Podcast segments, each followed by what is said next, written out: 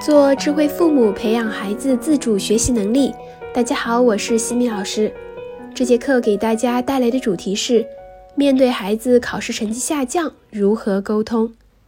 这两天，孩子们陆续考完了期末测验，有的已经知道分数了吧？几家欢喜几家愁。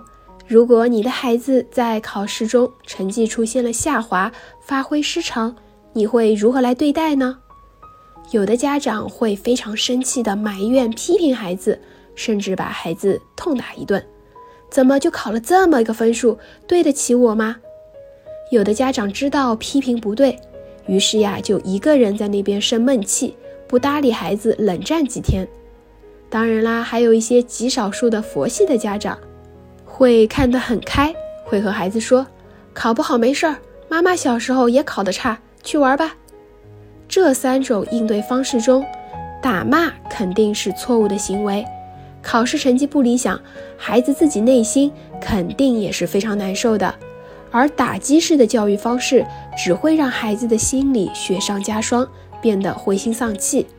加上父母言语上不断的去否定孩子，贴上无能、差生这样的标签，就会让孩子产生严重的挫败感，会不断的否定自己。进入自我放弃的状态，那么想要后期提升成绩就很难了。那么家长自己生闷气这个应对方式呢，也是不建议的，因为家长是在隐忍着自己的情绪。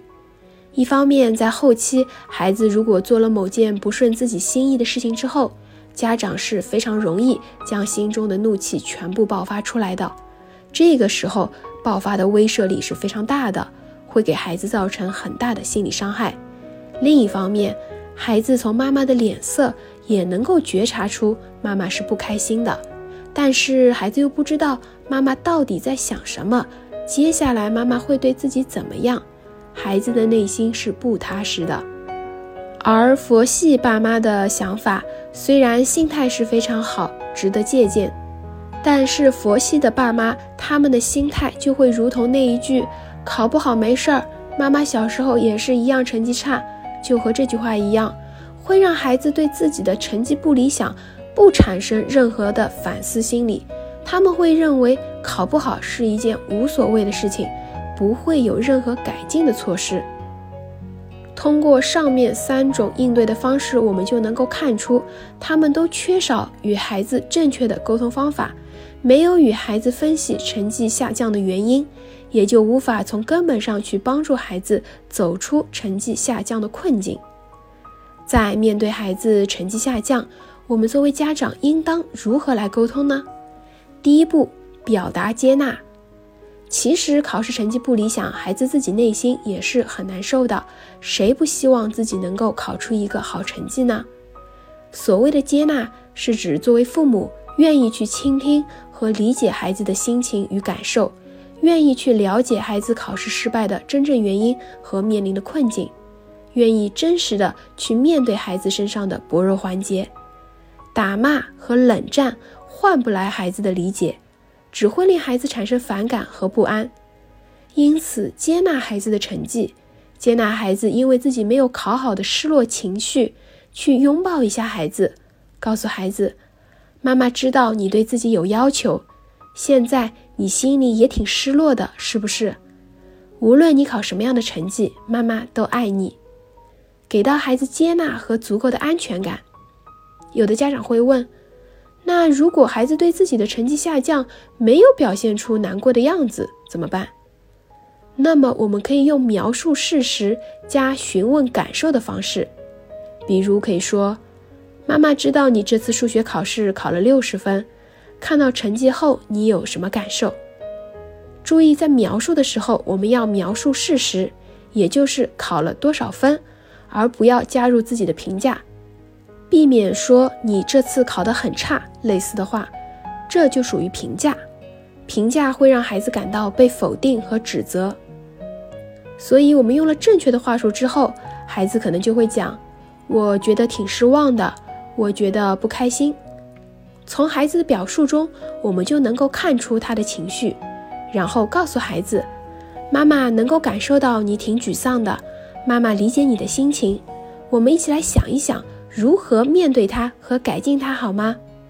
孩子只要感受到了被理解和支持，就会愿意配合和听取家长的建议。然后我们再进入第二步，询问孩子的目标与失分原因。与孩子确定目标的时候，尽量要由孩子来定，执行的效果会比家长来定好很多。我们可以询问孩子：“你希望自己获得怎样的成绩？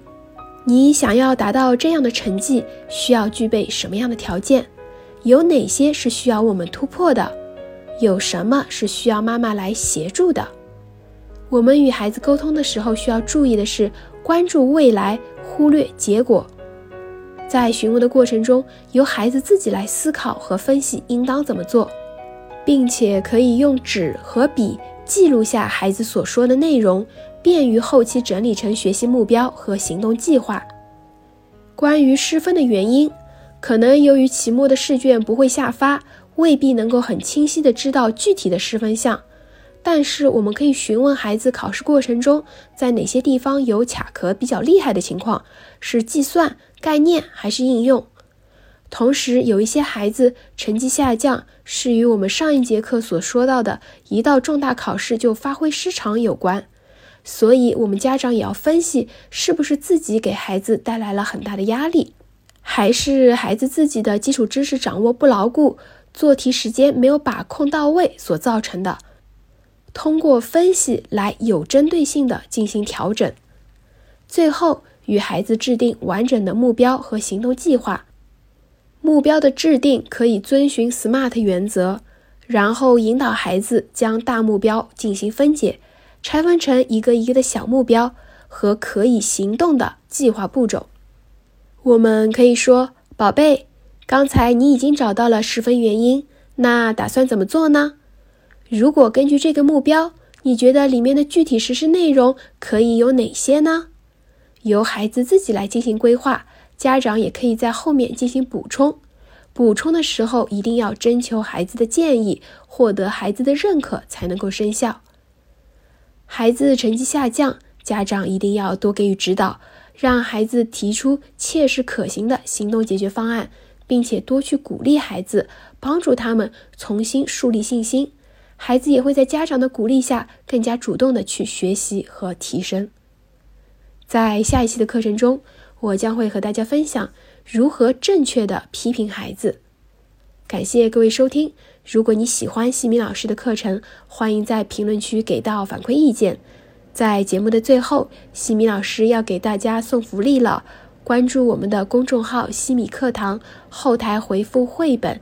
就可以免费领取海量高清绘本故事读物，绘本故事每周都会持续更新，快来领取吧！感恩你的聆听，我们下次见。